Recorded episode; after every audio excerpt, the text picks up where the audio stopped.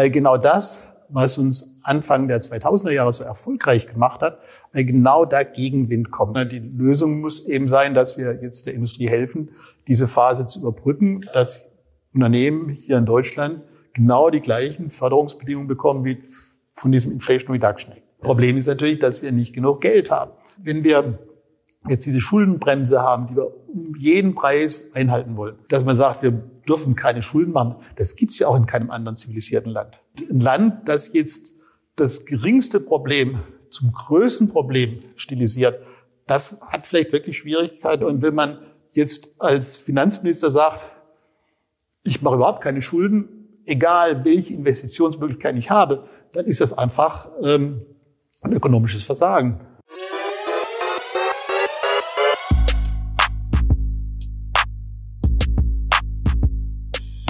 Servus und herzlich willkommen in einem neuen Video der Mission Money. Ja, Deutschland ist wieder der kranke Mann Europas. Ähm, wie konnte es dazu kommen und ähm, vor allem, wie kommen wir aus der Situation wieder raus? Darüber müssen wir dringend sprechen und haben einen wunderbaren Gast auf unserem Kanal, beziehungsweise wir sind in Würzburg zu Gast bei ihm. Er war viele Jahre Wirtschaftsweiser und ist natürlich noch viel mehr Jahre Professor hier an der Universität von Würzburg als Ökonom. Jetzt Seniorprofessor, das darf man auch dazu sagen. Ähm, herzlich willkommen, Peter Bofinger. Ja, freue mich, dass wir uns jetzt unterhalten können. Frage, ist Deutschland wieder der kranke Mann Europas. Äh, da würde ich in der Frage schon mal ein Fragezeichen machen, denn in meinen Augen waren wir Anfang der 2000er Jahre kein kranker Mann. Okay. Das Land war damals ziemlich gut aufgestellt. Ich habe damals auch ein Buch geschrieben als Gegenbuch zu dem, was Hans van der Sinn damals geschrieben hatte, mit dem Titel Wir sind besser, als wir glauben. Das habe ich 2004 veröffentlicht und man sah das ja, danach ging das ja nach oben. Danach hat die Wirtschaft gebrummt. Wir haben toll unsere Autos verkauft, unsere Maschinen und also da war überhaupt nichts von krank. Heute ist es anders. Heute würde ich sagen, dass wir schon gravierende Probleme haben, weil genau das, was uns Anfang der 2000er Jahre so erfolgreich gemacht hat, weil genau da Gegenwind kommt. Und das kann man ja quasi mit so drei konzentrischen Kreisen beschreiben. Der äußerste Kreis dieses in den 2000er Jahren und dann auch bis zuletzt erfolgreichen Modells ist diese enorme Exportorientierung. Wir haben in den 90er, 2000er Jahren die Relation von Exporten zu Bruttoinlandsprodukt fast verdoppelt. Von etwa 25 Prozent Anfang der 90er auf 45 Prozent. Und das war natürlich toll, weil die Globalisierung lief prächtig. Äh, das heißt, wir haben ganz viele Impulse von außen bekommen. Unsere Binnenwirtschaft, die war immer ein bisschen dümpelig. Aber von außen haben wir diese starken Wachstumsimpulse bekommen. Und da kann man sagen, naja, also die Globalisierung hat ihren Zenit überschritten. Wir sehen auch nicht so eine richtige Deglobalisierung. Also wir sehen jetzt ein Wachstum jetzt des Welthandels in etwa mit dem Weltbruttoinlandsprodukt. Aber davor war das natürlich anders. Da ist der Welthandel viel stärker gestiegen. Und wir sehen natürlich, dass es überall knirscht und kracht. Und jetzt auch, was China angeht, der Handel wird schwieriger, der Protektionismus kommt stärker voran. Und deswegen ist natürlich jetzt diese Exportorientierung nicht mehr so ein Wachstumstreiber, wie es das war, sondern eher ein Bremsfaktor, eher Gegenwind. Und der zweite von diesen drei Kreisen, ist, dass wir im Vergleich zu anderen Volkswirtschaften im gleichen Entwicklungsstadium eine enorme Industrieorientierung haben. Also der Anteil der Industrie an der Wertschöpfung ist doppelt, mehr als doppelt so hoch als jetzt beispielsweise in Frankreich, als in, im Vereinigten Königreich, als in den USA. Und das war auch immer toll. Nicht? Die Industrie waren eigentlich stolz drauf, dass wir, dass wir mit dieser Industrie jetzt äh, auch unsere, unsere Wirtschaft am Laufen gehalten haben, während überall die Deindustrialisierung war. Und wir haben ja auch tolle Industrieprodukte äh, zu verkaufen. Aber mit Industrie hat, hat man jetzt eben auch Gegenwind. Zum einen natürlich die hohen Energiepreise, äh, die hohen Strompreise. Damit geht ja einher auch diese ganze Dekarbonisierung. Wenn ich eine Wirtschaft habe, die sehr dienstleistungsorientiert ist, da kann ich, brauche ich ein bisschen Strom, ja, aber ich bin natürlich sehr viel entspannter, was die äh, Dekarbonisierung angeht, als wenn ich Industrie habe.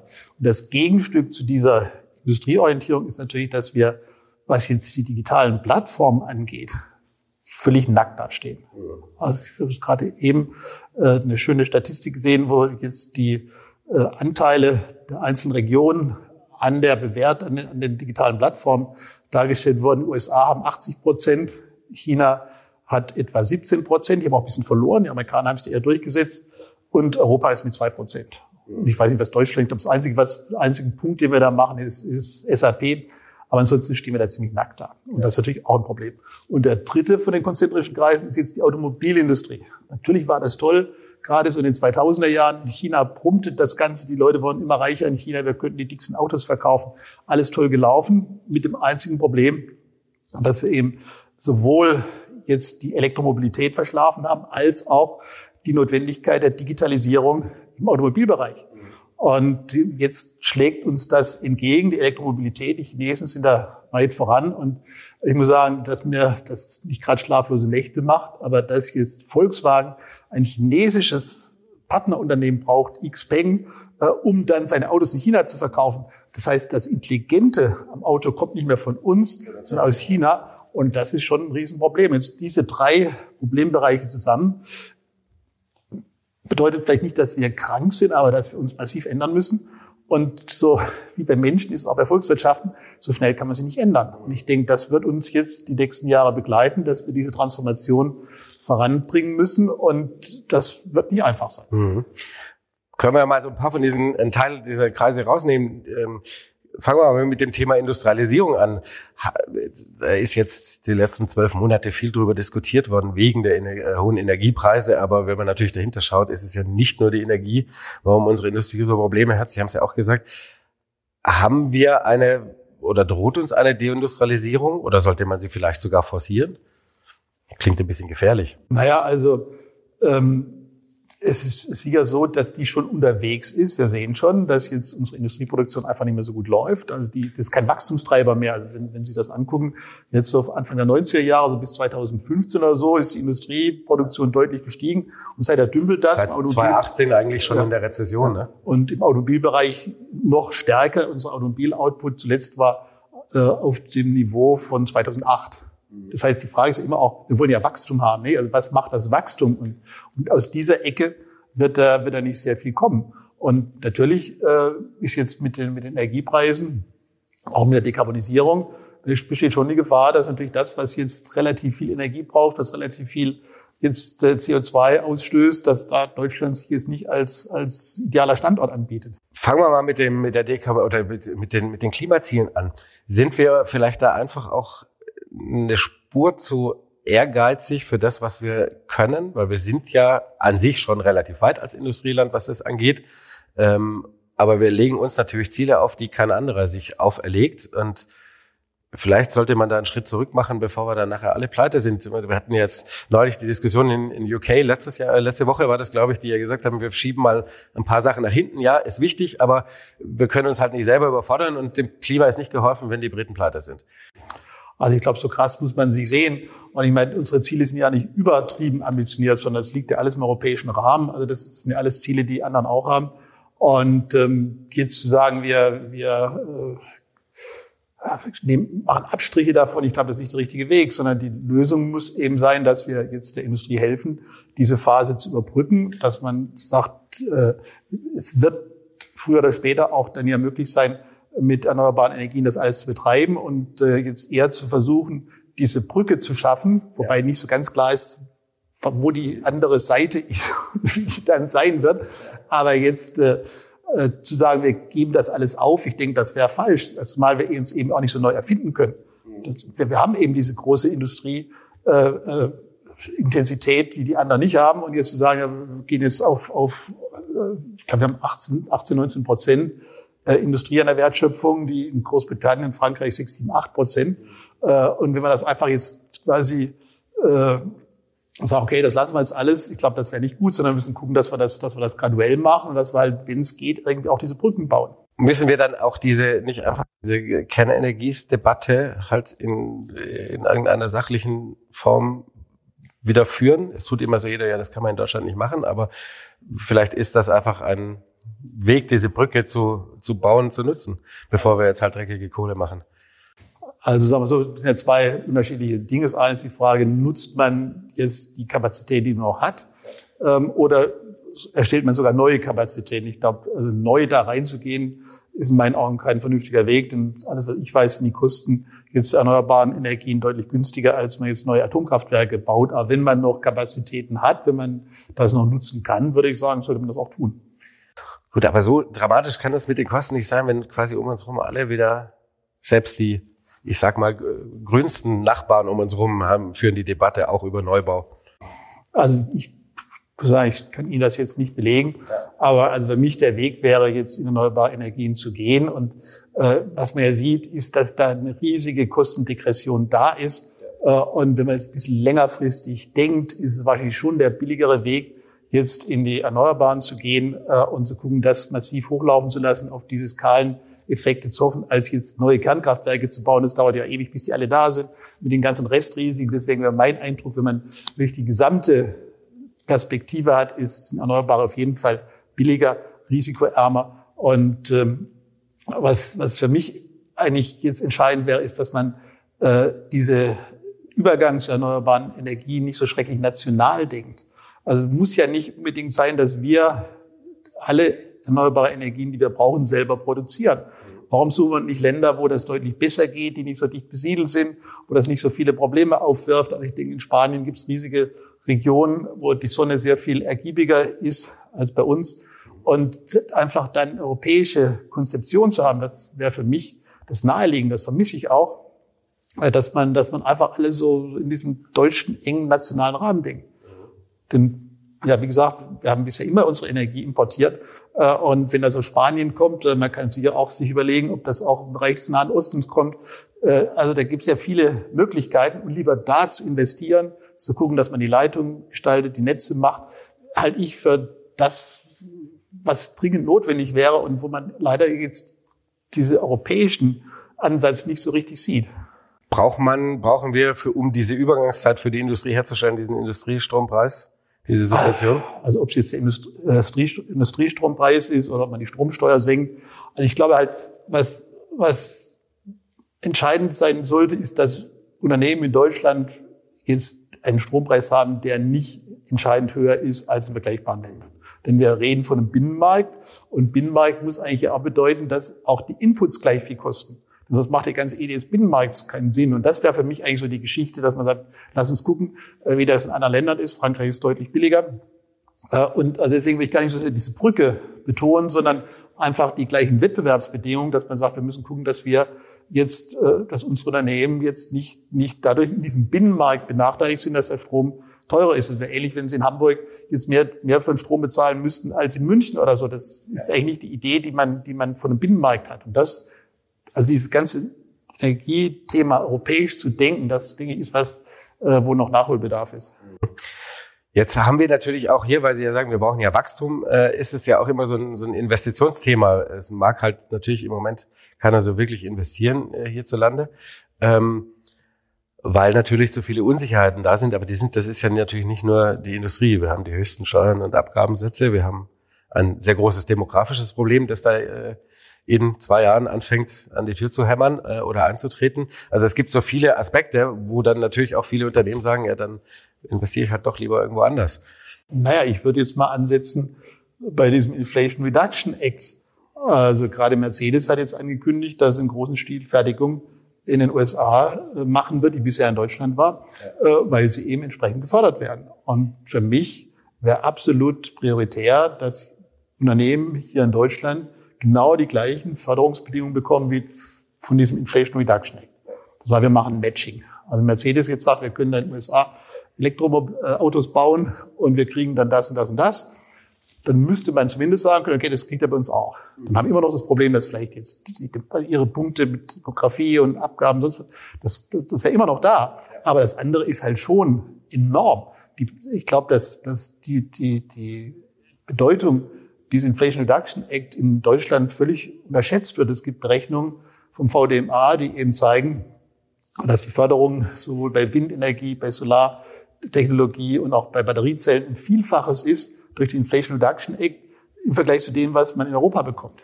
Und man muss ja wirklich nur jeden Tag die Zeitung lesen, wo man ständig sieht, dass große Unternehmen dann eben in die USA gehen oder auch nach Kanada, die gleichen Bedingungen haben wie der Inflation Reduction Act. Und da muss man einfach über den Schatten springen, muss sagen, okay, Mercedes, okay, was kriegst du da?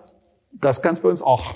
Wenn die dann trotzdem gehen, wegen Strom, Energiepreis und so weiter, okay. Aber so ein großer Gamechanger wie diese Inflation Reduction Act, das kann man nicht einfach jetzt äh, völlig vernachlässigt. In meinen Augen spielt das in der Diskussion bei uns viel zu wenig eine Rolle. Wir reden über tausend Dinge, über Bürokratie oder so, äh, wobei man gucken muss, ist auch ganz spannend, äh, es gibt ein Ranking von einem Institut in Lausanne, IMD, die machen jedes Jahr solche Wettbewerbsfähigkeitsrankings. Und da stehen wir jetzt bei der Effizienz der Verwaltung nicht besonders gut da. Aber die USA auf Platz 25 oder so, aber die Amerikaner sind auf Platz 24, die Japaner auf Platz 50, die Franzosen auch weiter hinten. Also äh, es ist nicht so, dass wir die schlechteste aller Verwaltungen haben. Ja, Im Himmels Willen, ich will jetzt keinen Shitstorm kriegen, äh, äh, weil ich unsere Verwaltung lobe, aber man muss sehen, wenn man eben die Länder vergleicht, die großen, äh, unsere Wettbewerber, da ist fast überall die, die Effizienz der Verwaltung nicht besonders. China, China ist ganz abgeschlagen nebenbei, die liegen. Das ja, kann, gut, das, kann man, ja, aber gut, der Wechselwirtschaft aber auch. Ja. Ja, also deswegen, ich, aber ich glaube, ich, man kann darüber reden, aber ich glaube, was wir machen, ist, dass wir alles auf diese Verwaltung und die Bürokratie schieben und eigentlich diese tiefer liegenden Probleme nicht erkennen. Eben gerade das, was ich sagte, dieser Transformationsbedarf durch diese drei Kreise, wo wir bisher Rückenwind hatten, jetzt Gegenwind haben, dass so unglaublich viel passieren muss. Und das kann man eben nicht dadurch äh, jetzt alles quasi lösen. Man sagt, wenn wir nur eine schöne Verwandlung hätten, nicht? Dann wären die Probleme weg. Aber ist zum Beispiel, also vielleicht ist ja auch das, oder es ist natürlich ein altes Thema, äh, das kommt mit diesem Inflation Reduction Act natürlich auf. Äh, uns fehlt natürlich dieser Pragmatismus, den die Amerikaner ja haben. Und das ist ja auch innerhalb dieses Inflation Reduction Act, wenn man da als Unternehmen hingeht, dann sieht man, im Prinzip sofort, was man an äh, Steuervorteilen bekommt und kann sich quasi per Knopfdruck in fünf Minuten in, übertrieben formuliert ausrechnen, ähm, was in den nächsten zehn Jahren an Steuerersparnis und Abschreibungen auf mich zukommt. Äh, und dann kann ich auf der Basis äh, eine Stunde später meine Kalkulation aufbauen und dann auch relativ zügig eine äh, ähm, äh, Entscheidung fällen, eine Investitionsentscheidung. Ich glaube, das ist ja so dieses. Ja, aber könnte man das nicht kopieren? Ja, ich, ich bin. Ich weiß auch nicht, ich bin jetzt aber ich meine, im Prinzip, man kann, also weil das, das die Software, mit der jetzt der Unternehmer ausgerechnet kriegt, was er kriegt, das müsste man wahrscheinlich kopieren können und können sagen, das kriegst du bei uns auch. Ich meine, ein Problem ist natürlich, dass wir nicht genug Geld haben. Das ist natürlich auch ganz, ganz auch, auch so ein Grundproblem, das wir versuchen zu, zu negieren. wenn wir jetzt diese Schuldenbremse haben, die wir um jeden Preis einhalten wollen, dann bringt man damit zum Ausdruck, das größte Problem, das wir in Deutschland haben, ist die Staatsverschuldung. In diesem muss sich alles andere unterordnen. Alle anderen Probleme, die wir haben, ob es Bildung ist und äh, Forschung und egal was, you name it, das Wichtigste ist die Staatsverschuldung. Und deswegen gibt die Schuldenbremse den Rahmen für alles andere vor. Und wenn man jetzt aber mal sich das auch im Vergleich mit den anderen G7-Ländern ansieht und die Staatsverschuldung relativ zur Wirtschaftsleistung sieht, haben mit Abstand die niedrigste Staatsverschuldung. Mhm. Und ein Land, das jetzt das geringste Problem zum größten Problem stilisiert, das hat vielleicht wirklich Schwierigkeiten, seine großen Probleme zu lösen. Jetzt kann man natürlich immer da gehässig dagegen sagen, ist doch gut, dass wir wenigstens äh, ein Thema im Griff haben, nämlich die Staatsschulden, naja, damit wir nicht in demselben Dilemma stecken. Naja, aber das ist, ob es ein Dilemma ist. Nicht? Und ich meine, mir kommt das immer so ein bisschen vor, wenn ich jetzt, ähm, wenn ich jetzt äh, Unternehmer bin, habe damit ein Unternehmen und ähm, will das irgendwann meinen Kindern dann, dass sie es weiterführen. Wenn ich da auf die Idee käme, keine Schulden mehr aufzunehmen und zu sagen, also das Wichtigste ist, keine Schulden zu haben.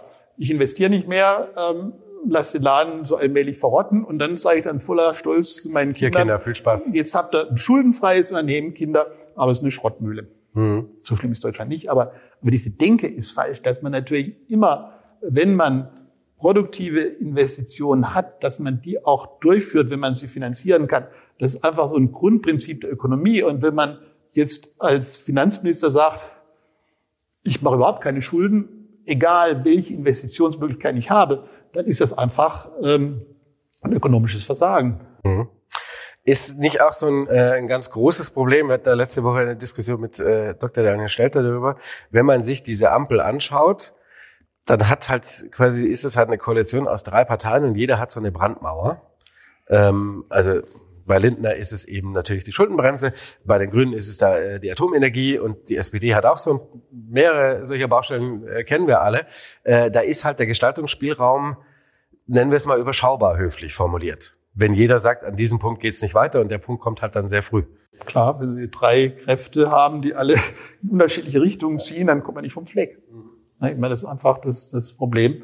Das, also ich muss sagen, als ich das erste Mal hörte, dass die SPD mit den, äh, dass die FDP mit den Grünen zusammen denkt äh, zu kommen, dachte ich, das kann eigentlich gar nicht gehen, die sind weit auseinander und jetzt natürlich blockiert sich das selber, ja. Das ist ein Problem. Tja, das ist aber ein großes Problem. Aber was ist, äh, wer von, welche drei von den drei Brandmauern müsste als erstes weg? Also ich würde als erstes mal diese Schuldenbremse wegmachen. Ich würde ja nicht jetzt sagen, lasst uns uferlos Schulden machen, das ist ja Blödsinn. Aber ich würde für klar definierte Projekte sagen, dafür darf man auch Schulden machen. Und für mich jetzt im Augenblick ein Thema wäre, dass man sagt, wir haben diese riesigen Wohnungsprobleme, die auch viele Menschen, denke ich, wirklich existenziell berühren und die wahrscheinlich auch viele Menschen sehr unzufrieden macht, dass sie vielleicht auch Parteien wählen, wo sie das Gefühl haben, da können sie ihre Unzufriedenheit abladen. Also wenn man dieses objektive Problem hat, dass, dass viele Menschen einfach nicht so wohnen können, wie sie das gerne möchten und wie das auch vielleicht für sie wirklich wichtig wäre, und man sieht gleichzeitig, dass die Baukonjunktur einbricht wie noch nie, dann wäre das natürlich die Gelegenheit zu sagen, lass uns ein groß angelegtes Programm sozialen Wohnungsbau machen. Und dafür könnte man ja genauso ein Sondervermögen machen für die Bundeswehr, 50 Milliarden sozialer Wohnungsbau. Und der Staat ist dann quasi Eigentümer dieser Wohnung oder beteiligt sich an Beteiligungsgesellschaften, die diese Wohnung haben. Ähm, dann ist das ja auch vernünftig angelegt. Und, und das wäre klar definiert. Nur für den Wohnungsbau machen da eine Ausnahmeregel. Und das könnte man genauso wie bei der, bei der Bundeswehr dann auch durch den Bundestag laufen lassen. Soll dann mal die, eine Partei wie die CDU sagen, wir sind dagegen, dass jetzt ganz viele Wohnungen gebaut werden. Ich weiß nicht, ob die das, ob das gut ankäme. Also solche klar definierten Projekte und sagen, dafür machen wir das jetzt. Ich denke, das, das, das wäre weitaus sinnvoller, als jetzt dann stur auf dieser, auf dieser Schuldenbremse dann zu hängen. Also das Ding, das wäre, würde uns einfach diesen Gestaltungsspielraum geben und auch kreativ zu überlegen, jetzt auch so Förderung wie das Inflation Reduction Act, das kostet Geld. Die Amerikaner haben ein Defizit von 5, 6 Prozent. Da redet kein Mensch redet in den USA über Schuldenbremse. Ja, einmal im Jahr halt, wenn es wieder ja, das der Deckel kommt. Aber das hat die eher folkloristische Bedeutung, hoffentlich.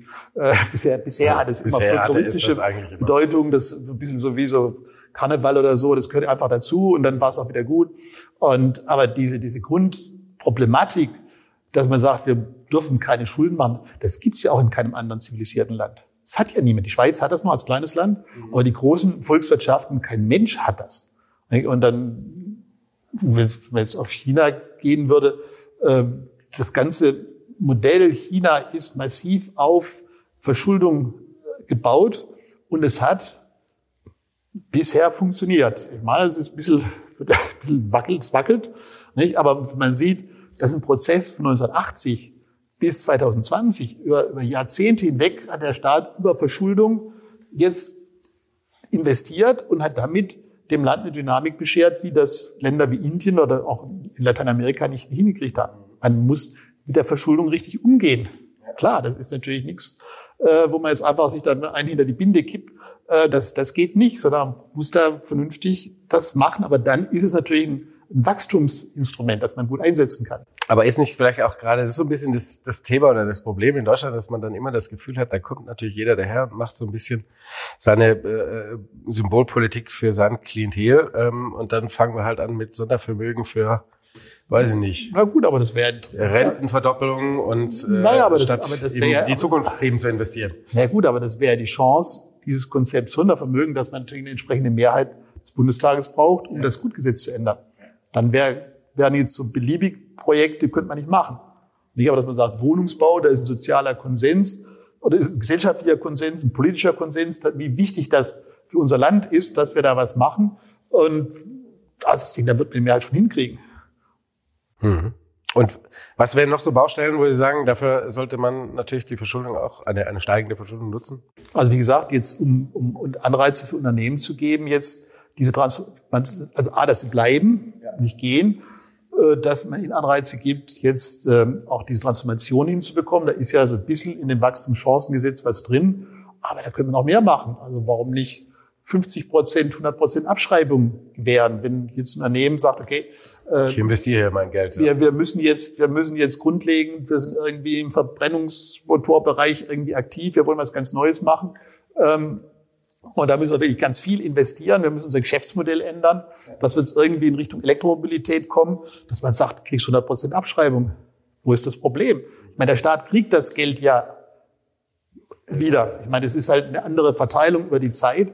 Ähm, und, aber man, man wird damit Unternehmen, mit Abschreibung, 100 Prozent Abschreibung heißt ja letztlich, der Staat gibt dem Unternehmen seine Bonität und seine Liquiditätsmöglichkeiten. Ist ja letztlich, Abschreibung ist, Abschreibungsvorteile sind ja quasi wie ein Kredit, den der Staat jetzt über die Zeit dem Unternehmen gibt. Und ich denke, das, das wären schon Dinge, wo man, wo man jetzt diese, bei dieser Transformationsaufgabe wirklich helfen kann. Und das ist alles sehr zögerlich. Im Koalitionsvertrag war ja da von Superabschreibung die Rede. Jetzt gibt es ein bisschen degressive Abschreibung, aber super ist das nicht. Ja, da ist sehr viel Klein-Klein natürlich drin. Wachstumschancengesetz ist äh, eine ziemliche Luftnummer, ne? Also viel Wortakrobatik. Ja, deswegen so grundlegend, das also, warum nicht sofort abschreiben? Wenn, wenn ein Unternehmen sagt, okay, ich, ich ändere, bin, da, bin bereit, ich meine, bei, auch bei Sofortabschreibung, ich meine, ich muss ja erstmal 100 Prozent investieren wollen. Das mache ich ja nicht zum Spaß. Aber ich sage, ich bin bereit, jetzt 10 Millionen da einzusetzen, um ähm, jetzt mich da ganz neu aufzustellen, weil ich glaube, da sind wir, sind wir besser dran. Ähm, und dass man sagt, okay, du kannst, kannst das sofort abschreiben. Das heißt ja nicht, dass man 100 Prozent vom Staat bekommt, aber immerhin einen Teil kriegt man zunächst mal als Kredit vom Staat und das würde schon helfen. Naja gut, und letzten Endes verzichtet der Staat halt erstmal einfach nur auf Steuereinnahmen, die er halt irgendwann in Zukunft bekommt. Ideal typischerweise ist es ja. Nicht, aber das Problem ist natürlich, dass das jetzt finanztechnisch jetzt wie Ausgaben gewertet wird und natürlich die Schuldenbremse sofort zuschlägt und sagt, das geht nicht. Und deswegen natürlich jetzt auch in diesem Wachstumschancengesetz da eher so ein bisschen homöopathische Sachen drin sind. Jetzt haben wir natürlich so ein bisschen äh, diese, diese äh, Trends, weil Sie es gerade angesprochen haben, natürlich in letzter Zeit häufiger mit äh, auch Unternehmen gesprochen und ähm, auch aus allen möglichen Industrien, die auch immer mal wieder in den üblichen Ministerien auf größeren ähm, Veranstaltungen sind. Und dann stellt man natürlich fest, dass eigentlich viele Unternehmen, viele Industrien haben eigentlich für dieses ganze Thema, wie sich das gehört in der Wirtschaft, äh, alle einen Plan in der Schublade liegen, wie sie denn diese ganzen Herausforderungen so alle hinbekommen könnten. Ähm, jetzt haben wir aber in Berlin im Moment schon eine sehr starke Tendenz dazu, wieder, ähm, ja, der Staat soll das doch alles machen und wir machen es ein bisschen über Taxonomie und wir haben darauf alles irgendwie die Kontrolle und lassen nicht eine Marktwirtschaft, äh, der wir Regeln geben, äh, das ein Stück weit machen. Und das ist schon so eine Tendenz, die wir haben, die natürlich dem auch ein bisschen den Riegel vorschiebt. Ne? Ja, ich meine, das Verhältnis Staat und Markt ist komplex. Ja, und ich glaube, man muss aufpassen, dass man da nicht so schwarz-weiß malt. Aber die Idee, dass, dass diese großen Entwicklungslinien, die großen Technologiesprünge, dass die alle vom Markt kommen, und das ist ja das, was viele meiner Ökonomenkollegen bis heute glauben, da kann man, glaube ich, schon ein Fragezeichen machen. Wenn Sie jetzt mal gucken, ähm, Elektromobilität, ja, ja, das haben die Chinesen gefordert ohne Ende. Zur gleichen Zeit haben in Deutschland äh, unsere lieben Automobilkonzerne jetzt die Gewinne nicht genommen, um da irgendwie in Elektromobilität zu gehen. Stattdessen haben sie bei ihrem Diesel gepusht. Man spätestens da hätte man ja vielleicht merken können, wenn man so pushen muss mit seinem Geschäftsmodell, äh, dass man vielleicht irgendein Neues braucht. Ne? Dass man völlig jetzt, ich fürchte ja, da kommt jetzt eine Welle von Mittelklasse, Kleinwagen, Elektromobilität nach Deutschland reingeschwappt die gerade dann auch Volkswagen, also denen, die jetzt nicht nur die super Luxus-Dinge machen, unheimliche Probleme macht. auch den Standort Deutschland, wo ja auch viele jetzt nicht nur diese ganz großen äh, Limousinen oft gar nicht produziert werden. Aber die Chinesen haben das erkannt. Batteriezellen, ich meine, da sieht man doch, also braucht man keinen, keinen super klugen Staat, um zu erkennen, das wird irgendwie ein großes Thema. Ja. Und die Chinesen haben das erkannt, rechtzeitig und sind überall marktführend die ganze Elektromobilität, die gesamten Wertschöpfungsketten der Elektromobilität kommen größtenteils aus China. Und das sind alles Dinge, die nicht, weil viele Ökonomen in Deutschland sagen, der Staat weiß das gar nicht, das kann der gar nicht, das muss irgendwie der Markt rauskriegen. Ja, aber also bei uns hat der Markt das nicht rausgekriegt. Und stattdessen stehen wir jetzt bei all diesen Punkten Elektromobilität, ähm, die ganzen, ganze Solartechnologie, Batteriezellen, hängen, hängen wir hinten dran. Und das, das, man, mittlerweile hat die Kommission das ja auch äh, gecheckt mit diesen äh, IPCIs, also Important Projects of Common European Interest, wo jetzt in bestimmten Bereichen dann auch gerade Batteriezellen ähm, dann auch Förderung da ist, mehr Förderung möglich ist, aber das hat ewig gedauert. Also ich habe 2017 im August in der FAZ geschrieben, einen Kommentar, wo ich sage, also wir müssen uns da Gedanken machen, wir können da nicht so weitermachen. Schaut euch an, was die Chinesen machen. Das, das, das läuft auch bei denen. Da bin ich so verdroschen worden in der öffentlichen Meinung, auch von meinen, meine Kollegen Sachverständigen gerade geschrieben, was Unsinn, noch jemand, ein Kollege aus München hat geschrieben, ja, also die Leute im Sachverständigenrat, die Minderheitsvoten machen, die sind eh alle bescheuert. Also, und ich würde sagen, das war 2017, da konnte man, konnte es mit den Händen greifen und es war irgendwie beunruhigend zu sehen, dass bei uns da irgendwie so diese Marktwirtschaftslehre, der Markt soll das machen und das gilt bis heute so. Wenn Sie das Gutachten, die sogenannte Gemeinschaftsdiagnose lesen, äh, wo die führenden deutschen Wirtschaftsforschungsinstitute ja ihre Meinung zum Besten geben, da steht immer noch drin, ja, der Staat kann das nicht, das muss der Markt machen. Ähm, und, und die Amerikaner haben es ja jetzt auch gecheckt mit ihrem, das ist ja dieser Inflation Reduction Act, der Chips Act, dass man sagt, wir müssen da Impulse geben. Und in Deutschland, was dann Stereotyp kommt, ist, wir wollen keinen Subventionswettlauf. Aber wenn man mal drüber nachdenkt, muss man sagen, was heißt denn Subventionswettlauf? Das heißt, dass jetzt in vielen Staaten der Welt die Staaten viel Geld dafür ausgeben, dass Unternehmen im Bereich erneuerbare Energien, erneuerbare Technologien vorankommen. Und ist das so schlecht? Dass dann quasi ein Wettbewerb ist global, wie man tatsächlich jetzt besser jetzt erneuerbare Technologien äh, produziert. Und es gibt eine Studie äh, vom Economist, die eben sagt, durch diesen Subventionswettlauf werden die Ziele Dekarbonisierung früher erreicht. Ich meine, solange das, was da in diesem Subventionswettlauf an Produkten entsteht, an Technologien entsteht, solange das allgemein zur Verfügung steht, ist das doch super. Aber bei uns wird das irgendwie so abgetan, wollen wir nicht. Und das auch, auch der Sachverständigenrat hat jetzt auch gerade wieder mit dem französischen Sachverständigenrat eine Stellungnahme abgegeben, nö, äh, dieser Inflation Reduction Act, das hat überhaupt keine Bedeutung, ist nicht so viel. Also da ist einfach eine gewisse Blindheit, die, die gefährlich ist, weil so viel Zeit haben wir auch nicht zu verlieren. Wobei ich, also mir ging es jetzt eigentlich auch in der Frage, also ich finde es vollkommen in Ordnung, Impulse zu setzen ähm, und auch ein Stück weit auch mal eine Richtung vorgeben, wobei das mit China immer eine andere Geschichte ist, weil der Staat halt alles ist da. Ähm, aber also das ist das ist das Thema. Darüber kann man braucht man gar nicht groß diskutieren. Das ist finde ich grundsätzlich richtig und ich bin auch bei dass man etwas wie ein Inflation Reduction Act braucht, ein Gegenstück dazu. Ähm, aber es geht natürlich darum, wie passiert ab dem Moment, wo ich sage, okay, ich das ist mein Thema. Das soll das Ziel sein in unserem Land oder die Vision von Thema X, Thema Y, Thema Z. Ähm, ich gebe euch hier die Stadthilfe, das ist euer Rahmen, let's go. Ähm, das sind schon zwei verschiedene Paar Stiefel. Ob ich das quasi, äh, also das, was man eben jetzt im Moment sehr viel wahrnimmt, äh, ist alles Taxonomie und wir machen es am besten selber und ihr reicht bei uns was ein und dann sagen wir, ja, so dürft ihr es machen, so dürft ihr es nicht machen. Das ist schon nochmal eine, eine, schon eine andere äh, äh Haltung. Ja, oder eben ja, Frau von der Leyen eben dann auch immer sagt, ja, wir gestalten quasi die Transformation. Da würde ich halt sagen, nee, das ist schon Aufgabe irgendwie der Wirtschaft und der Marktwirtschaft und ich gebe halt die Richtung und den Rahmen vor und natürlich kann ich immer über das Unterstützen reden. Das sind schon zwei verschiedene Paar Stiefel für ja, mich. Ja, aber äh, ich kann Ihnen mal ein Beispiel geben, wo das jetzt eben nicht funktioniert, nämlich was die Zahlungssysteme angeht. Mhm. Wir haben die Amazons, die Paypals, ähm, und die Kreditkartengesellschaften. Und Europa ist völlig zerstückelt. Ja, und da wäre es, glaube ich, schon hilfreich, wenn jetzt der Staat jetzt diese Impulse gibt, dass man dieses Netzwerk erstellt.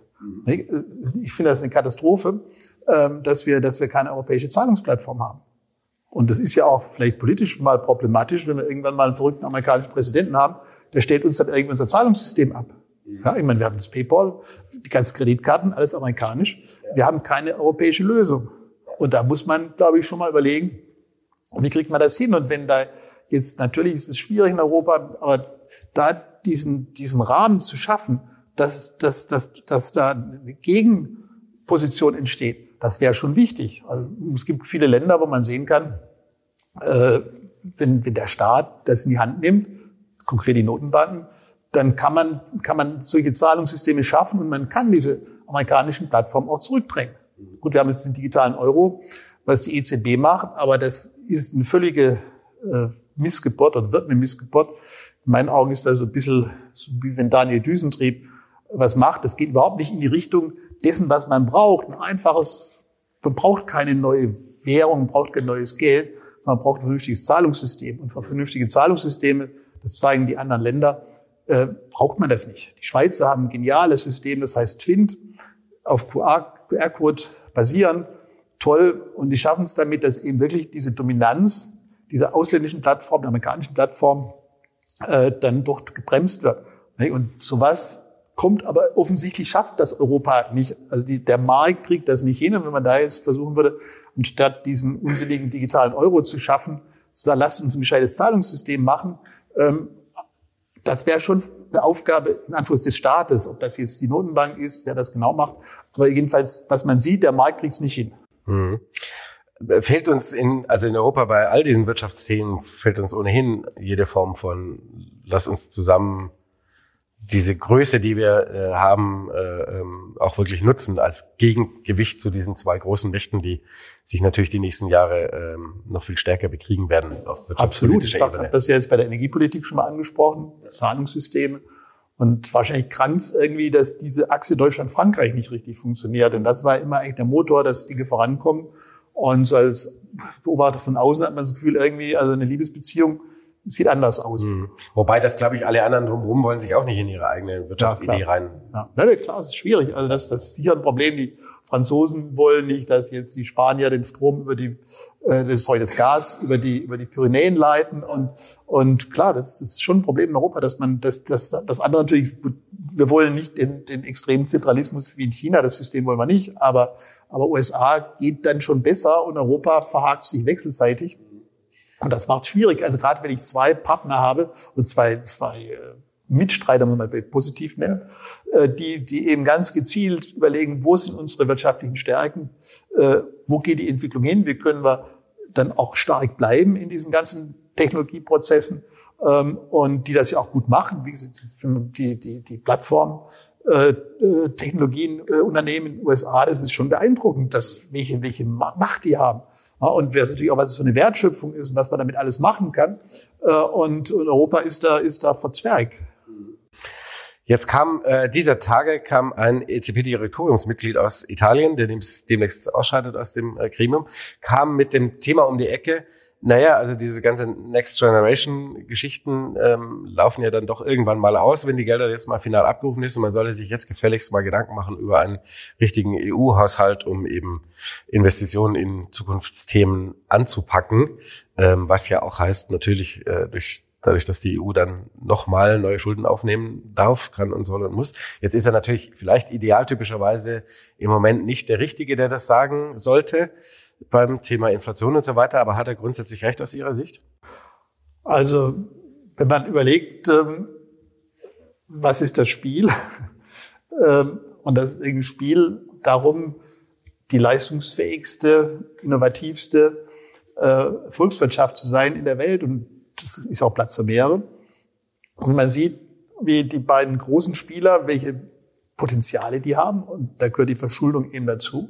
Äh, und jetzt hat man Europa als Mitspieler, das zum einen eh ein bisschen zerstückelt ist und das eben jetzt finanziell eigentlich keine eigenen Möglichkeiten hat. Ähm, dann wird man schon sagen, na gut, wenn man da richtig mitspielen will, muss man eigentlich die gleichen Möglichkeiten haben. Und da gehört schon dazu, dass, dass die EU auch eine eigene Verschuldungskapazität hat. Denn das ist ja auch ein Problem, wenn man jetzt, selbst wenn in Deutschland jetzt die Schuldenbremse nicht hätte, ähm, dass wir natürlich eher über Schulden was machen können als Länder wie Italien. Deswegen kommt ja teilweise auch die Kritik, weil auch bei diesem Doppelwumms äh, von den anderen Ländern, was macht ihr da eigentlich nicht? Wir können uns das nicht leisten. Und deswegen ist die Idee, dass man gemeinsam europäische Projekte definiert, Projekte mit großen Netzwerkeffekten. Ähm, das können ja auch ganz, ganz, ganz, ganz Verkehrsnetze sein. Ähm, das kann die ganz, ganz Energienetze sein, also alles, was so Netzwerkcharakter hat, wo man sagt, da profitieren alle davon, äh, dass man sagt, na gut, das, das finanzieren wir gemeinsam. Das wäre sicher die, die naheliegende Lösung kommen natürlich die üblichen Gegenargumente, die an der Stelle kommen müssen. Mit der Gemeinschaftshaftung, mit allen anderen. Ja gut, auch wenn das, wenn das funktionieren. Ja gut, ist ein Unterschied, ob man jetzt für bestehende Schulden von anderen Ländern die Haftung übernimmt oder ob man sagt, wir definieren Investitionsprojekte, ähnlich wie ich das in Deutschland schon gesagt habe, ja. die klar umrissen sind, wo klar gesagt wird, was da gemacht werden soll. Und das finanzieren wir ja. mit Schulden. Ich meine, das ist schwierig, jetzt auch bei den bei der Next Generation EU, wobei man das natürlich da den Ländern überlassen hat. Habe da so die, die diverse Geschichten zu Italien mit unser Dorf soll schöner werden. In, äh ja, deswegen ist auch der Ansatz da nicht so optimal. Der Ansatz wäre besser, auf europäischer Ebene diese Projekte zu definieren. Wir machen jetzt ein Energienetzwerk oder machen jetzt sorgen dafür, dass jetzt diese ganzen Zugverbindungen innerhalb Europas ertüchtigt werden, dass man eben nicht mehr fliegen muss und solche Dinge. Wir machen vielleicht auch europäische Bildungsinitiativen. Das heißt, erst, erst definieren, was man machen will und dann über die Verschuldung reden. Ich meine, das, die Kritik an allem, wenn man jetzt sagt, wir wollen, wollen, wir wollen Schuldungs, Verschuldungsmöglichkeiten eröffnen, wir wollen die Schuldenbremse abschaffen, äh, es ist immer schlecht, wenn man einfach sagt, jetzt könnt ihr so viel Schulden machen, wie ihr wollt. Ja. Und ich würde es immer umdrehen. Ich würde immer erst sagen, lasst uns klar definieren, welche Projekte das sind. Und dann kann man überlegen, wollen wir jetzt auf dieses Projekt verzichten, weil wir keine Schulden machen wollen, oder ist das Projekt attraktiv genug, dass man sagt, dafür machen wir Schulden. Also dieses Umdrehen. Erstmal sagen, was man machen will, äh, das dann auch diskutieren und dann überlegen, machen wir das jetzt? Ähm, oder machen wir es nicht, weil wir sagen, wir wollen, weil die Verschuldung ist uns wichtiger als das Projekt. Also so rum, also einfach die Verschuldungsbegrenzung abschaffen. Das ist sicher kein guter Weg, weil dann natürlich all diese Dinge kommen, äh, dass man sagt, na gut, dann, dann wird für alles möglich. Jeder macht was für seine liebsten Freunde. Also dieses Umdrehen, das fände ich wichtig. Also sind Sie ja auch eher Form deswegen auch als Freund von diesen Sondervermögen, die natürlich irgendwie albern sind, weil sie tauchen irgendwie nicht richtig als Verschuldung aus und jeder tut so, als wäre es kein Thema. Ähm, aber man kann sie eben dadurch zweckbinden. Man muss das halt systematisch, man muss, ich meine, die Sondervermögen ist ja auch also, aus heiterem Himmel gekommen. Das heißt, man muss einfach konzeptionell überlegen, kann man nicht einen anderen, anderen Ansatz wählen. Ja, und das musste man dann eben nicht so ad hoc machen, sondern einfach mal diskutieren, wie, wie kann man das, wie kann man da eine vernünftige Form für kriegen. Jetzt gibt's ja zum Beispiel, ich äh, las ich jetzt neulich, glaube ich, Ulrike Herrmann von den Grünen war das, ähm, die ja immer so ein bisschen Vordenker von Degrowth und, und grünem Wachstum, wie man das so nennt, die ja dann neulich mit so einer äh, Nummer um die Ecke kam. Naja, also wenn die äh, quasi Chemieindustrie in Deutschland zu viel erneuerbare Energien braucht, kapazitätsmäßig, ähm, dann sollte halt einfach komplett nach Namibia ziehen. Ähm, das war es wörtlich. Ähm, mit einer langen Erklärung dazu, weil da ist halt Sonne und Pipapo. Ähm, da brauchen wir jetzt gar nicht drüber diskutieren, wie wir die nächsten paar Jahre vielleicht mit Ihnen äh, Ihnen helfen, quasi über diese Probleme, also das Brückenthema zu kommen, sondern halt gleich dahin ziehen. Das finde ich ein relativ das ist jetzt eine einzelne Person, die spricht jetzt nicht für die Regierung, logischerweise, aber es ist natürlich schon so ein Gedankengang, der äh, recht unwidersprochen da blieb, weil ich meine, die Chemieindustrie ist die drittgrößte Industrie in Deutschland ähm, nach Auto- und Maschinenbau. Ähm, wenn wir das als Maxime ausrufen, dann können wir eigentlich auch schon nächste Woche einfach anfangen mit Zusperren und legen uns halt alle an den Strand. Ja, ich meine, die, die Frau Herrmann geht von der Prämisse aus, dass eigentlich wir äh, den ganzen Bedarf an erneuerbaren Energien selber bei uns produzieren müssen. Ja. Und die ist falsch. Sie geht von der zweiten Prämisse aus, dass eigentlich die ganzen Probleme jetzt des Klimawandels mit den Technologien gelöst werden, die heute da sind. Und sagen, das kann man auch mit gutem Wissen sagen, ist auch falsch. Also das heißt, das sind zwei so Grundprämissen, die nicht, die nicht zutreffen. Sie hat auch die Prämisse, dass Wachstum immer mit zunehmendem äh, Ressourcenverbrauch, mit zunehmenden CO2-Emissionen einhergeht. Und das ist auch falsch. Denn wir, in Deutschland haben wir seit Jahren, jetzt äh, wachsen wir und wir brauchen aber weniger CO2. Das heißt, die, die Produktivität nimmt zu. Das heißt also, man muss jetzt nicht, um die, um die Umweltprobleme zu lösen, irgendwie schrumpfen. Ich würde jetzt eigentlich behaupten, das überzieht Frau Herrmann auch schrecklich, dass er so ein Wachstumsfetischismus ist. Ich meine, Deutschland ist nicht viel gewachsen. Die letzten 20 Jahre um ein Prozent. Und wie jetzt manche sagen, es wächst nur um ein halbes Prozent. Naja, also die meisten Leute wissen gar nicht, wie, wissen gar nicht, wie die Wachstumszahlen sind. Also da ist irgendwie alle damit zu Fahnen rumlaufen. Wir wollen Wachstum. Das einzige Land, das wirklich noch Wachstumsziel hat, ist China das ist gerade keine Marktwirtschaft. Ne? Also ist ganz spannend. Ansonsten muss man unterscheiden, jetzt natürlich, wenn, wenn die Wirtschaft einbricht, jetzt wie bei Covid, dann will man, dass es auch wieder rauskommt. Ja. Aber das ist ja diese kurzfristigen Schwankungen, die man ausgleichen will. Aber dass jetzt jemand sagt, wir haben jetzt ein Wachstumsziel für Deutschland von zwei, drei, vier, hat ja niemand. Ja, und deswegen finde ich, überzieht sie da auch vollkommen, dass sie sagt, das ist alles so wachstumsbezogen. Eine Marktwirtschaft braucht kein Wachstum. Das ist, das ist auch nicht auch eine Annahme, die eigentlich falsch ist. Ähm, schauen Sie Japan an, die, die, die dümpeln vor sich hin. Ähm, das ist, also von daher überzieht, ist das maßlos überzogen.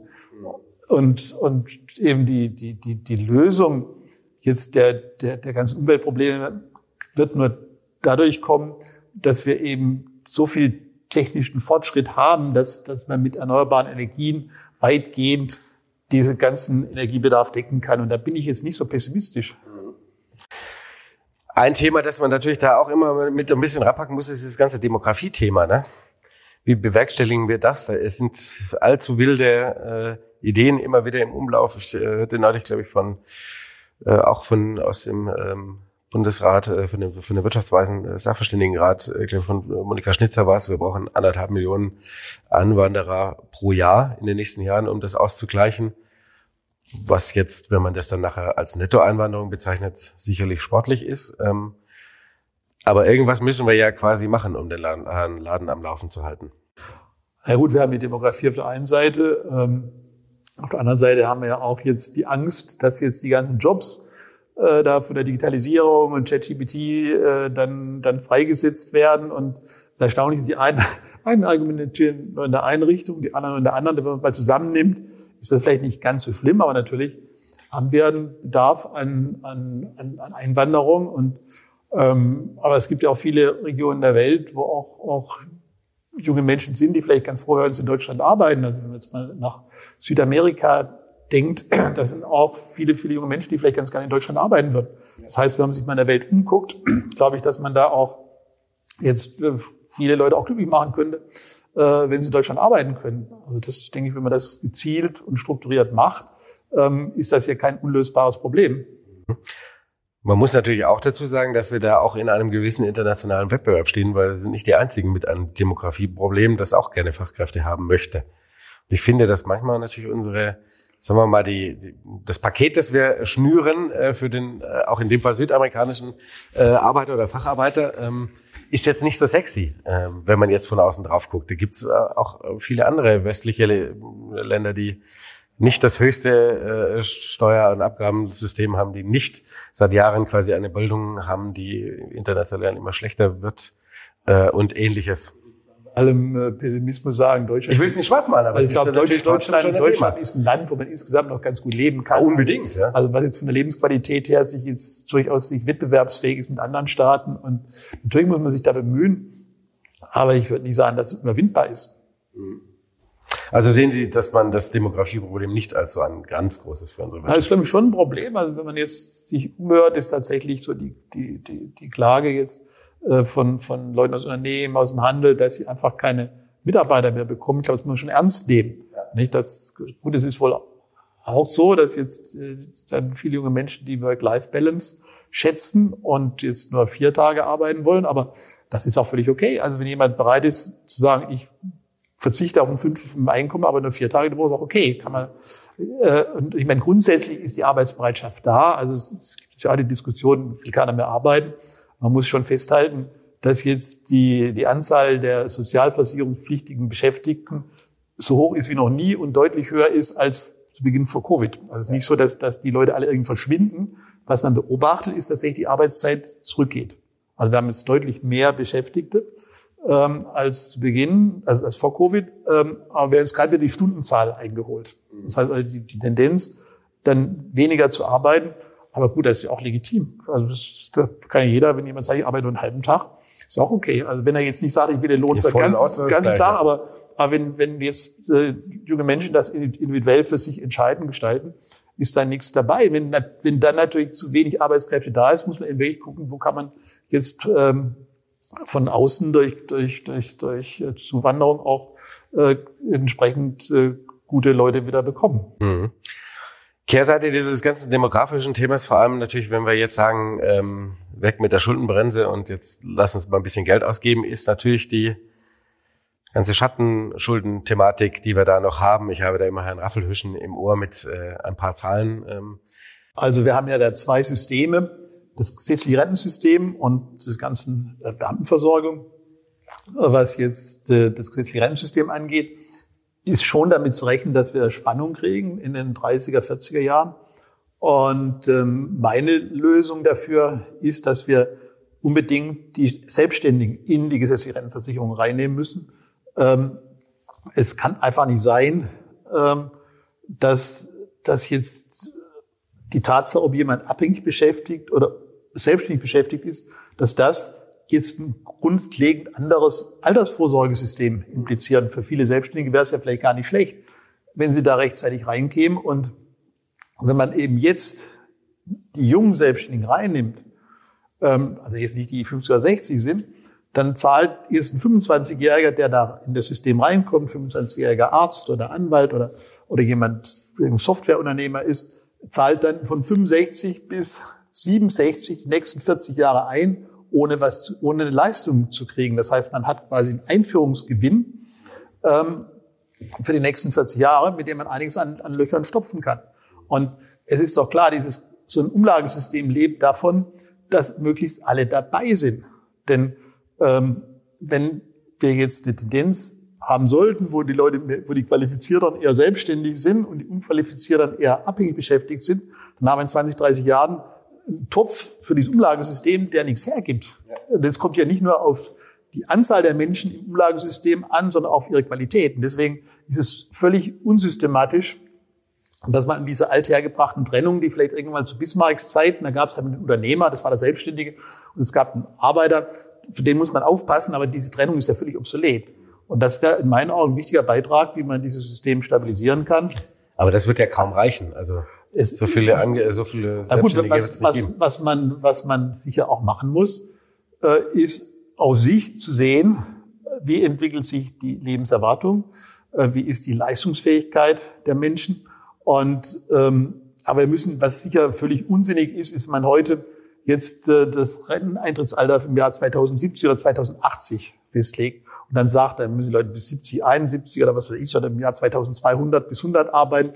Ähm, das sind völlig unsinnige Berechnungen, weil sie überhaupt keine, keine, keine Konsequenzen haben. Denn selbst wenn die Regierung heute beschließen würde, im Jahr 2070 ist das Renteneintrittsalter bei 70, kann jede Regierung bis 2070 das ändern. Das ist völlig unsinnig, diese ganzen Berechnungen. Und man sieht auch aus der Vergangenheit, dass diese ganzen Vorausschätzungen der Bevölkerung, der, äh, der, der Anzahl der Arbeitnehmer, dass sie unglaublich äh, große Fehler haben. Und deswegen würde ich sagen, lass uns das auf Sicht machen. Also bis jetzt haben wir eine Regel, die bis 2030 geht. Können wir nicht im Jahr 2028, 29 mal schauen, wie sieht's denn genau aus? Und wenn man dann im Jahr 2029 zu jemand, der im Jahr 2035 in Rente geht, sagt, hör mal, du musst jetzt leider sechs Monate länger arbeiten. Dann ist das nicht schön, aber es ist, es ist auch nicht so schrecklich. Das, aber das kann man auf Sicht machen. Ich will nicht sagen, dass man das muss, aber da kann man sehen, wie sieht's aus, wie sind die Zahlen, wie ist der Gesundheitszustand ähm, und so weiter und so fort. Also das kann man ja alles dann auf, auf Sicht machen. Ja, und äh, das Grundprinzip, dass wenn es denn so ist, dass wir alle länger leben, dass dieses zusätzliche Leben zu 100 Prozent in Rente verbracht wird, ist ja auch ein bisschen komisch. Ja. Natürlich muss man differenzieren nach Berufen äh, und nach den Anforderungen und nach dem Gesundheitszustand. Aber also da ist sicher auch gewisser Spielraum drin, äh, den man nutzen kann. Aber unsinnig ist eben wirklich jetzt zu sagen, im Jahr 2070 Rente mit 71, das gibt immer tolle Schlagzeilen, es gibt riesige Empörung und das ist einfach Zeitverschwendung. Ja, oder wir hatten quasi im Vorgespräch, das kann man ja an der Stelle kurz erwähnen, äh, quasi die eigentlich auch unsinnige Regel, äh, wie bei Ihnen jetzt als Hochschulprofessor, dass Sie einfach automatisch erstmal gekündigt wurden, weil Sie das Renteneintrittsalter erreicht haben. Also gekündigt in Anführungszeichen genau. natürlich, aber, ja. aber klar, es ist... Das ist ja erstmal der, der erste automatisierte äh, Effekt. Es ist eben so, dass, dass jetzt für Professoren ganz normal wie für Beamte gilt, das normale äh, Pensionsalter, das sind 66 Jahre, ne, und letztlich ist ein Rückschritt zur Regelung, die man bis in den 80er Jahren hatten, wo Professoren bis 68 arbeiten durften. Nicht, obwohl sich wahrscheinlich der Gesundheitszustand der Professoren heute im Durchschnitt besser ist als der Professoren in den 60er oder 80er Jahren. Ja. ja. Vermutlich, ja. ja. So, abschließend noch ein Thema, wenn wir sagen, wir machen jetzt hier äh, Schleusen auf, Feuer frei mit dem Thema Schulden für äh, viele gute Zukunftssachen. Ähm, ist das nicht vielleicht auch die falsche Zeit? Stichwort, äh, so richtig über den Berg sind wir nicht mit der Inflation. Ähm. Also ich glaube, dass wir bei der Inflation das Schlimmste gesehen haben. Ähm, ich meine, war ja doch enorm energiepreisgetrieben. Wir sehen Energiepreise ja deutlich jetzt wieder unter den Niveaus, den Spitzenniveaus, noch mittlerweile Strompreis, Gaspreis unter dem Niveau von Anfang äh, 22. Also da ist, glaube ich, sehr viel Luft raus. Bei den Ölpreisen kann es noch mal ein bisschen klemmen. Aber insgesamt ist da schon mal relativ viel raus. Und man sieht auch, wenn man das so jetzt so von Monat zu Monat sieht, so in den letzten drei, vier Monaten, die, die Inflationsdynamik geht deutlich zurück. Und alle, alle Prognosen gehen davon aus, dass wir im Euroraum mit den Zinsen, die wir jetzt haben, äh, im Jahr 2025 bei zwei Prozent sind. Eigentlich alle. Ich kenne niemand, der jetzt quasi professionelle, durchgerechnete Prognosen macht, der sagt, wir haben jetzt im Jahr 2025 vier oder fünf oder sechs Prozent Inflation. Ja, das ist dieser Konsens und ich denke auch, dass das wirkt, was die EZB gemacht hat. Ähm, dass jetzt, wir sehen ja einfach die, die ganze Wirtschaftsaktivität, die nicht, die, die ja wirklich gerade auch in Deutschland, wir, wir dümpeln äh, vor uns hin, aber auch insgesamt im Euroraum ist die Dynamik weitaus schwächer als in den USA. Das heißt also, dass die, das, das Ganze bremst und ähm, ich gehe davon aus, dass, dass, dass eben dann jetzt finden sich die Energiepreise rausschleichen, auch die Nahrungsmittelpreise auch jetzt auf dem Rückgang. Erzeugerpreise zeigen deutliche Minusraten, dass einfach dieser Schock allmählich durch das System geht äh, und wir dann wieder zu normalen Verhältnissen kommen. Und das ist ja auch die Erfahrung, die wir mit den Energiepreisschocks Anfang der 70er, Anfang der 80er Jahre gemacht haben. Es war ja ähnlich auch die Bundesbank die Gute konnte nicht verhindern, dass wir im ersten und zweiten Ölpreisschock Inflationsraten von über sieben Prozent bekommen haben. Dann geht das halt in, auch in die, dieses Zweitrundeneffekt, es geht in die Löhne rein, was auch nicht vermeidbar ist. Und wenn dann die Energiepreise runterkommen, dann kommen auch die Löhne wieder runter. Und das wäre eigentlich so das für mich plausible Szenario. Und, und das wird eigentlich von allen Leuten, die jetzt wirklich durchgerechnete Prognosen machen, auch so geteilt. Es gibt natürlich immer Leute, die sagen, es gibt alles ganz furchtbar und, und, und es gibt Hyperinflation, was weiß ich. Aber die Institute, die jetzt Prognosen machen, die mit Zahlen dann auch wirklich durchgerechnet sind, kenne ich eigentlich kein Institut, das jetzt für 2025 mehr als zwei Prozent Inflation äh, vorhersagt von Euro. Also äh, quasi abschließend, die EZB sollte jetzt so langsam aber sicher darüber hinaus sehen schon und mal so peu à peu den Fuß von der Bremse nehmen. Also ich finde, die hat schon einen Schritt zu viel gemacht. Also ich glaube, man hätte auch jetzt den letzten Schritt nicht gebraucht. Denn wir wissen ja, dass, dass die Wirkungen der Geldpolitik relativ äh, langwierig sind. Es gibt da alle möglichen Studien. Manche sagen äh, 12, anderthalb Jahre bis zwei Jahre. Jahre. Manche sagen, ja, die EZB hat, zeigt das auch im Modell. Aber so zwischen ein und zwei Jahren irgendwie äh, liegt diese Wirkungsverzögerung. Und deswegen muss man einfach ein bisschen warten. Also das ist aber es ist ganz klar, äh, wenn man so lange auf der Bremse bleibt, bis die Inflationsrate wieder bei zweieinhalb Prozent ist, dann ist es zu spät. Und ich meine, das sollte man von der Notenbank erwarten, dass sie eben jetzt nicht nur auf sich das macht, sondern ein bisschen vorausschauend. Die EZB hat äh, sicher zu spät gebremst. Aber da will ich auch sagen, das, das war nicht mal auf sich, sondern man konnte schon im Frühjahr äh, 22 sehen, dass da was kommt. Ja. ja und zumindest, dass in dieser Situation jetzt die extrem niedrigen Zinsen aus der Draghi-Ära nicht mehr angemessen sind. Da hat die EZB das verschlafen, würde ich mal behaupten. Und ich, und ich fürchte, dass sie jetzt auch wieder so lange wartet, bis man sieht. Und dann ist man halt, deshalb, die Kunst der Geldpolitik besteht eben daran, ein bisschen vorausschauend, dass eben nicht, ich meine, wenn ich, wenn ich geldpolitisch nur reagiere, wenn die Inflationsrate wirklich hochgeht oder wirklich runtergeht, dann brauche ich eigentlich keine große Notenbank. Das kann man dann relativ einfach machen. Da guckt man halt, guckt man eben, ah, die Inflation ist hoch, mal sind hoch, geht's wieder runter. Also dieses bisschen vorausschauende Element ist wichtig und da weiß ich nicht, also ob die EZB da immer richtig ist. Also es ist ja immer erstaunlich, äh, wenn man Frau Lagarde sagt, fragt, wie sie es macht. Das heißt immer data dependent. Und da muss man sagen, ja, also das hätten wir uns eigentlich auch nicht anders gedacht. Also dass eine Notenbank unabhängig von Daten, data independent Entscheidungen trifft, das wäre ein bisschen merkwürdig. Nicht, ja, wenn sie sagt würfeln, dann hätten wir uns auch alle verwundert. Ja, ja. aber also dieses Data Dependent, also ich glaube, das wäre ganz gut, wenn die EZB da auch ein bisschen mehr noch klar machen würde, worauf sie eigentlich genau guckt. Aber, aber ist, ist vielleicht die Erkenntnis äh, aus dem Anfang der Inflationskrise, ähm, wo die Modelle eben nicht funktioniert hat oder man eben auch nur einfach blind auf irgendwelche alten Modelle geschaut hat und gesagt hat, nee, ist halt quasi vorübergehend, löst sich gleich wieder in Luft auf, passt schon Vielleicht ist es auch dieses Thema, ne? Das, deswegen, das ist ja, war ja auch so die Entschuldigung dafür, warum man ja. so spät äh, quasi, also als ausgerechnet die Notenbank die einzigen Volkswirte waren, die eben das nicht haben im Frühjahr kommen sehen. Ähm, ja, ist aber so. Wenn man jetzt ähm, in den Herbst 21 geht ne? und alle Prognosen anguckt, da hat kein Mensch irgendwie Inflation vorhergesagt. Ja. Also gut, Hans-Werner Sinn sagt seit 20 Jahren, nicht ganz, aber äh, sagt immer, es gibt Inflation, okay. Aber jetzt, wenn man Institutionen nimmt, die ganzen Forschungsinstitute, ähm, auch, auch, auch das IFO-Institut oder das Kieler Institut, im Herbst 21 hat niemand auf dem Bildschirm gehabt, dass wir 23, 22 oder 23 Inflation haben werden. Das ist immer spannend, wenn man macht manchmal so dann Charts, wenn man die Zahlen dann anguckt von 21, das kann gar nicht sein, habe ich falsch geguckt, weil die waren, es war alles im grünen Bereich. Hat niemand, auch der Sachverständige, niemand hat im Herbst 21 gesagt, wir kriegen die große Inflation. Und, und dann so im Frühjahr 22 dann Leuten die Augen aufgegangen. Und gut, das ist ja auch richtig, weil zwischen dem Herbst 21 und dem Frühjahr 22 lag halt der Ukraine-Krieg.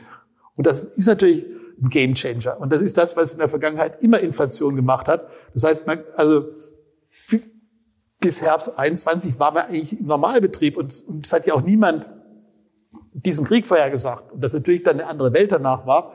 Also das würde ich als EZB immer mich drauf berufen. Aber man konnte natürlich schon auch ohne große Modelle im Frühjahr, dann nachdem das ausgebrochen ist, sehen, wie schnell die Inflation kam. Und, das war ja vorher schon, ich denke, da hat Putin ja auch schon ein bisschen äh, dann seine Hand mit dem Spiel gehabt. Da war ja davor schon, dass die Gaspreise alles hochkamen. Das heißt, im, Frühjahr 22 war schon ein Umfeld, wo man erkannt, das ist nicht mehr normal.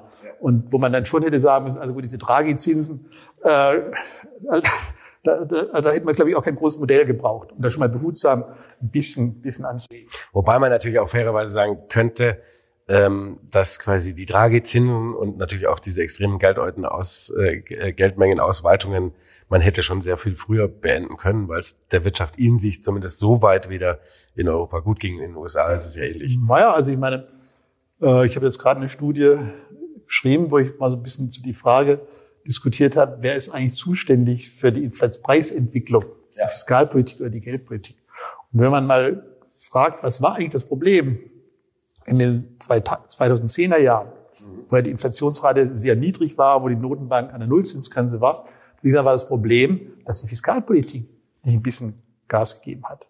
Man wäre ja ganz leicht aus der Situation rausgekommen, ähm, wenn jetzt in den Ländern zumindest, wo die Schuldensituation okay ist, man da 2014, 15, 16 gesagt hätte, komm, wir geben mal ein bisschen Gas, sorgen dafür, dass die Wirtschaft ein bisschen belebt wird und dann sind wir aus dem ganzen Ding raus und Trage hätte gar nichts machen müssen. Also ich meine, Deutschland, äh, die Überschüsse, die, die der Herr Schäuble gemacht hat, äh, wenn man stattdessen gesagt hätte, wir machen mal eine Steuersenkung, hätte ich auch noch temporär machen können. Solange die Inflation, in Deutschland war die Inflationsrate irgendwo bei ein Prozent, als unter den zwei Prozent, die man richtig findet. Man da gesagt hätte, also jetzt schon mal die nächsten drei Jahre, machen wir mal zehn Prozent pauschale Steuersenkung, um von unserer Seite aus Gas zu geben. Nach drei Jahren können wir gucken, wie es dann weitergeht.